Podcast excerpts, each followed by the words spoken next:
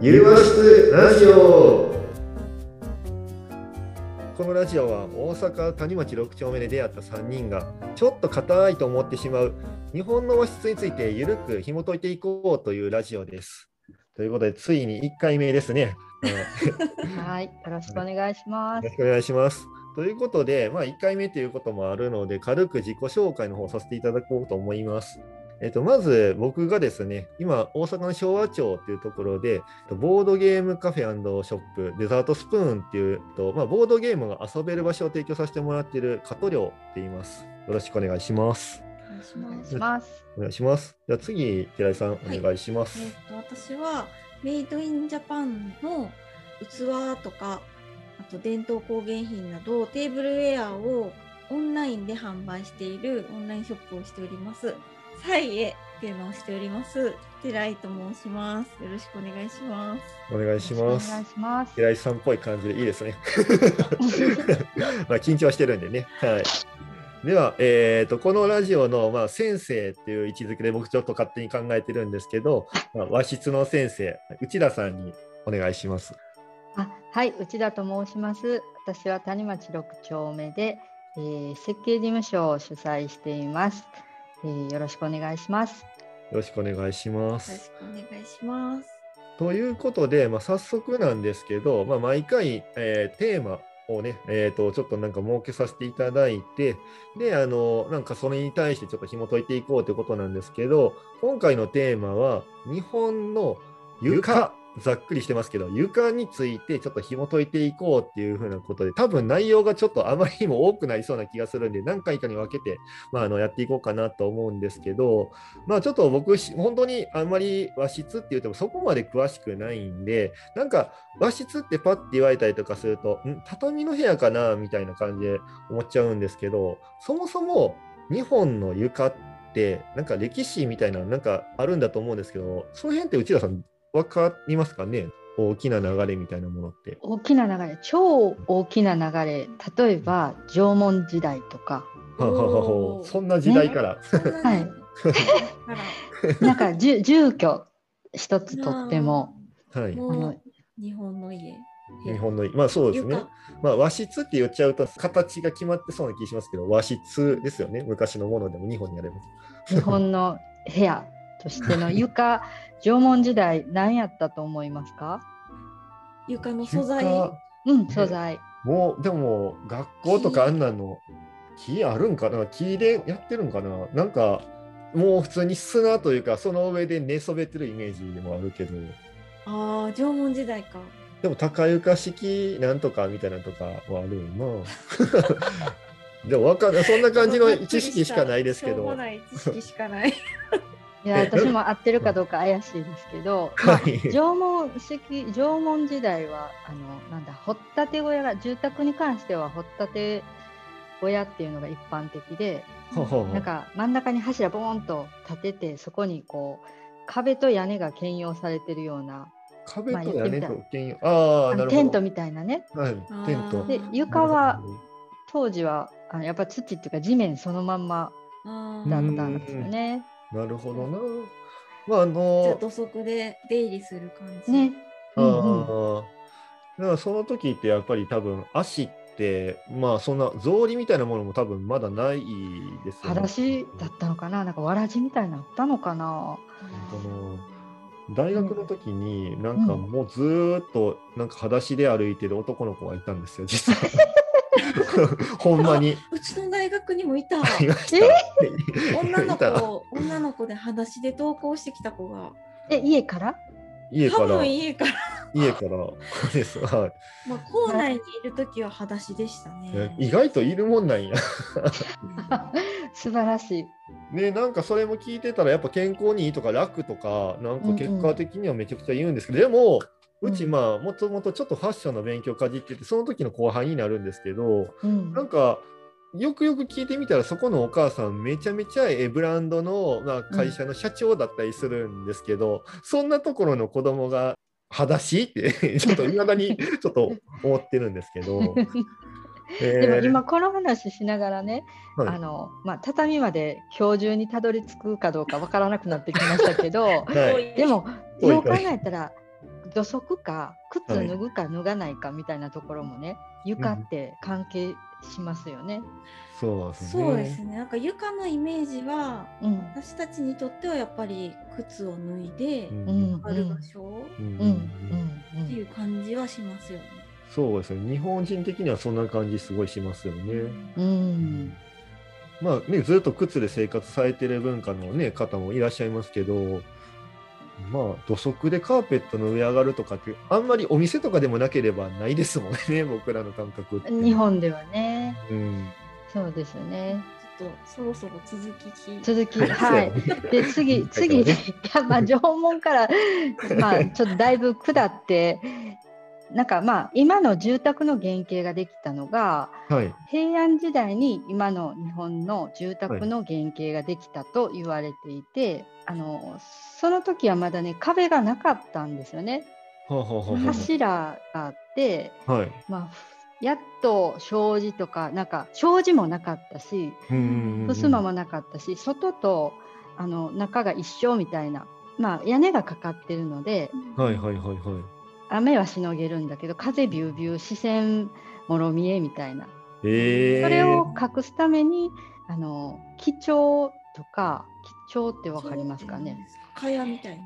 あじゃなくてねなんかまあ言うてみたらお姫様外国のお姫様が寝る部屋にこうなんかて天蓋みたいな。天蓋みたいな、まあ、天蓋刺繍ですけどもああいうやつのまあ絵文掛けのでっかい版みたいなやつがあってそこに布をかけて、まあ、屏風の布版みたいな感じであの、言ったらあれですかね、顔を見せないようにするようなものだったりするんですかね。まあ、へ部屋を仕切るというかその部屋の中を はい。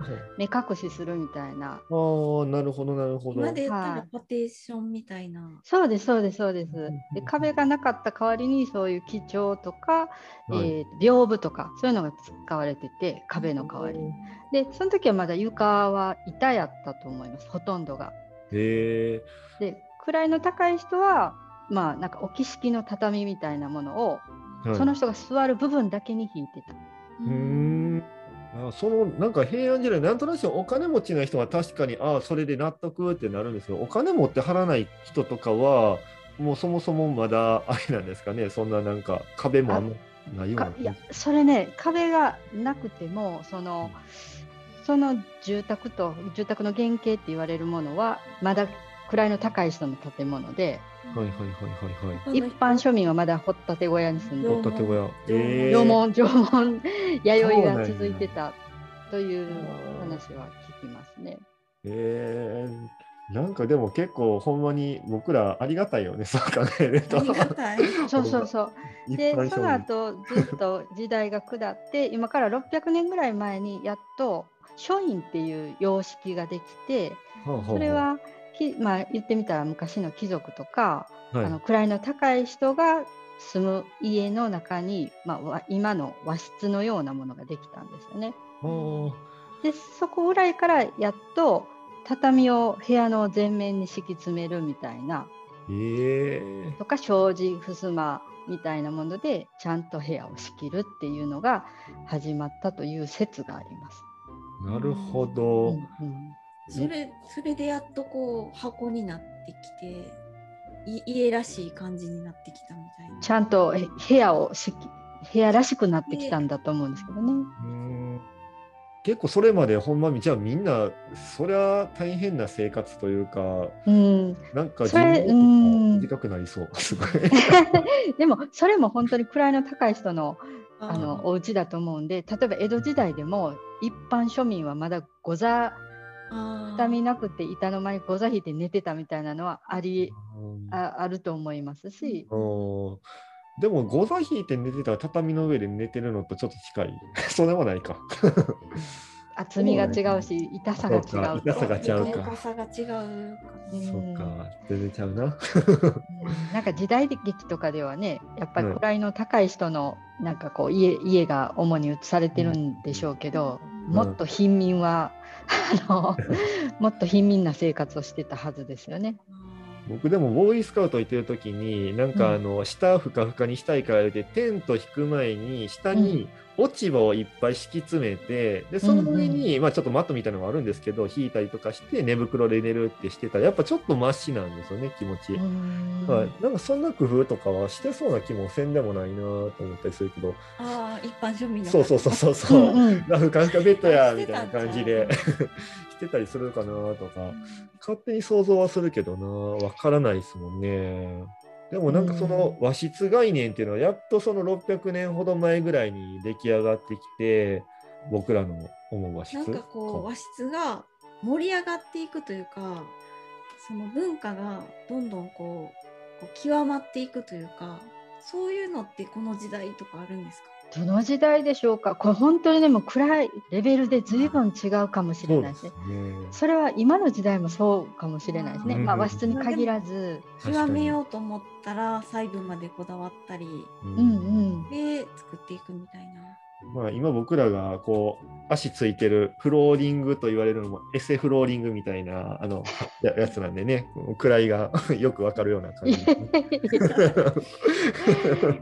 でも床ってやっぱこう一番体に直接触るとこなんで、あはいの心地よさにすごく影響しますよね。うんそうですよね。なんか現代の家でも設計する時でもこう床はいいものを使っとく方が私はいいなと思ってるんですけども、うんなかなかと取り替えれないしそんなしょっちゅうね。そうですよね。いや、うちの今の使ってる店も床がちょっとなんか気になるとこはちょこちょこあるんで、どんなえ？どんなとこが？いや、あの、庭のとこの縁側になるのかな、一応あれ。縁側のところあたりがだいぶ傷んでたりとかするんですよね。だから、正直毎回あの、まあ、それまでのところはニトリで買ったようなマットみたいなのを上をあこう歩いてて急にそこの縁側のとこ行った時にちょっときしむ感じとかちょっと不安感があるんですよ実は。うんうんまあ、あの多分ちょっとねあの入った時にそうだったんですけど雨漏りとかしててそこ水が滴ってあったんでそんなんとかでもしかしたら腐ってるんちゃうかなとかいろいろなんかもうわからないんで床変えた方がいいのかなとかすごい思うけど、うんあー借りてるとこやからなお金かかるな大丈夫かなとか いろいろ考えて結局できてないです。う んなるほどそうですよね。うんうんやっぱ僕らは分かんないですけどすごいとてつもないお金が必要なんだろうなって床なんか思ったりするんで。うんまあ、簡単にね、ぽいものを作ろう思ったら、その上から何ぼでも貼ったらいいんかもしれないんですけど、ちゃんとやっぱ地の部分が出来上がってなかったら、絶対後で偉い目あるなって思ってるんです。だからどうしてん はい。まあでも床、床はい。含めうん、和室とかは結構高価なイメージがうん。ありますね。なんかあの床つながりでですけど、あの京都のそれこそ床ですよ。あの、うんうん。ね、川のこう流れがあって、その上にこう床がゆ床床？床床床。うん。あんなんとかも多分昔からあったもんじゃないですよね、おそらくあれって。やっぱりもうだいぶ余裕が出てきて、そんなところにあったらいいよね、みたいな。なんかそこでのイベントとかも実はやったことがあったりしてて、やっぱ気持ちいいなとか、めちゃくちゃなんか背徳感みたいな得れるな、みたいなのがあったりするんですけど、なんかあんなんとかも絶対多分なくてもいいものやのになとか思ってたから、だいぶ先なんやろうな、京都。うん。うん。うんではいつぐらいから始まったんでしょうねあの文化。でもね。その暑いね盆地の暑い京都をいかに涼しく過ごすかっていう知,、知恵だと思うんですけど歴史意外と古いんちゃうかなと思うんですが調調べておいてうんうん。うん、ちょっとまた何かの機会があったら、ちょっとまた話してみましょう、それも。はい。やってみましょう。えー、床でも面白いですね。ほんまに和室、畳ってなってて、もう畳やったら次回ぐらいになると思うんですけど。ちょっとすみません。私が今日縄文時代からはじ始めてしまったから。いやいやいやいや、いやでも、私はでももっとゆゆっくり縄文時代から生きた生きてもよかっいや、気になりますもん。むしろ縄文時代から一気になんか600年前ぐらい、ボンと飛んだイメージですけど。その間刻んでいくと面白いかもしれない。でもその間とかもなんかそんな文献とかな言うほどないんですかね？残ってるもんなんですか？ああると思うんですけどね。あの、はい。なんかやっぱりその位の高い人の情報がほとんどなんで私は逆に庶民の情報をもっと知りたい。いなと思って一般の人がどんな暮らしをしてたか。あー。うん。確かにね。でも日本昔話とかやるじゃないですか、うん。あれでもまだまだ全然誤差っていう感じしますもんねね、もう板間に、全然ゆ畳じゃない感じですうよ。ね、ん、で家のなんですかね半分ぐらいは土足で叩き土間でしゃべなんかこうね暮らしてるみたいなイメージありますし、ううん。ちの祖父母が育った家なんかは五右衛門風呂が家の中にボーンってあって仕切ってないんですよそのお風呂場ここっていうののがなくて。えこれどこで服脱いでどこで体で洗ってたやろみたいな。なるほどね。もう嫌んですわ。なんかうちの実家のおじいちゃんの家はなんか庭っていうんですかね。うん。出たところにお風呂が五右衛門風呂みたいなのがあってうん。らしくてその跡地だけ教えてもらったんですけどでそれもじゃあどこでから服脱いで どこで体を洗って？どこへ行ったんやろうとかうん。かなりご疑問は多いですよね。なるほどな。まあ、でも石鹸みたいなもんとかも昔からどんなもんあったのか分からへんしな、そうなると。うんあうんお湯に使ってただけかな。かなんか、う。ん、床って床っていうテーマだけでもそのね部屋によって床の素材が違うのは当然だし面白いですね。ですね。うん。だから土間とかでもあれ多分もともとは砂というか普通に土だったりとかしてたんだと思うんですけどなんか僕のイメージもう土間みたいなんてもうほぼほぼコンクリートでなんか詰まってるようなイメージなんか冷ややかな感じもしたし。でで土間とかもやっぱ水ど水がな流りしやすい表側というかなんというかそういったところになかったらやっぱり水回りが大変だからとかなんか理由があるんだなとかなんとなしには思ったりするんですけど気になるよ床な。のその高さうんとかも気になりますね。なんかうん変な高さうんなやつとあるあかありるま。すよね。なんかちょっと石みたいなうんみたいなのを1個置いてあって、でそっから上がるみたいな。もうフラットにした方が作りやすいやろうし絶対にみなんかねあのつまずかへんしええのになって思うようなところでもわざわざ段差があるみたいなうん多うん分理由があったりとかするんやろうなあれも。あとなんかうちのじいちゃんの家の話ばっかりですけど、うん母屋があって間に土間みたいなのがあって離れみたいなところがあったんですけどそこを橋渡すようななんか渡りみたいな渡り廊下っていうか渡り廊下っていうかはしご。あそうですそうです。なんかはしごみたいなやつがかかってあってそこバタバタみんな行くみたいな。へえ。あれすごいとこなんか面白かった面。白かったけど一回外出るっていうことですよね。ちょっと、え。ちょっと外に出るみたいな。いつの時代のでも人です屋根は屋根はあるよ屋根はおあるんや、うんうんうんそん。なんあってんや。そうそう。なんか、だから、後でめっちゃ後からつけてるから、うんうんそういうなんか変な具合になってきてるみたいな。ああ、なるほどな。そうそう。という、全然、結果最後、床から屋根に行っちゃいましたけど、あのこの辺で、まあ、大体毎回、えーとまあ、15分ぐらい、えーから20分かなぐらいで、まあ、毎週木曜日に、アンカーっていうアプリがあるので、そちらの方から配信して、他のポッドキャスト等にも配信どんどんしていって、まあ、見やすいので、見ていただいたらいいかなって感じなんですけど、まあ、もう少しあのちょっと今まとめサイトでポトフっていうものを使って、まあ、あの Facebook だったりとか、まあ、いろんなそのポッドキャストのコンテンツとかをまとめてるサイトもあるので、ぜひそちらも見ていただければなっていうふうに思います。またあのノートっていうアプリケーションかな？で、あのちょっとブログ形式でちょっと細かいことも書いてたりとかするので、そちらもぜひ見てください。という感じで、まあ、今日はこの辺で、でははい。1回目なんで、せーのって言いましょうかね。はい。せーの、まったねーまったね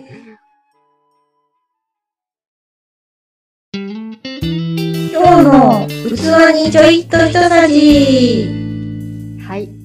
では今日の一さじは畳のことです。畳は日本以外にどの国で使われている床材料だと思いますか？実は畳は日本固有の床仕上げ材なんですね。えー、他の国ではあの基本的には畳を使ってる国はないっていうことでなので和室といえば畳と連想するっていうのはまあそらそうかなということです。今日は以上です。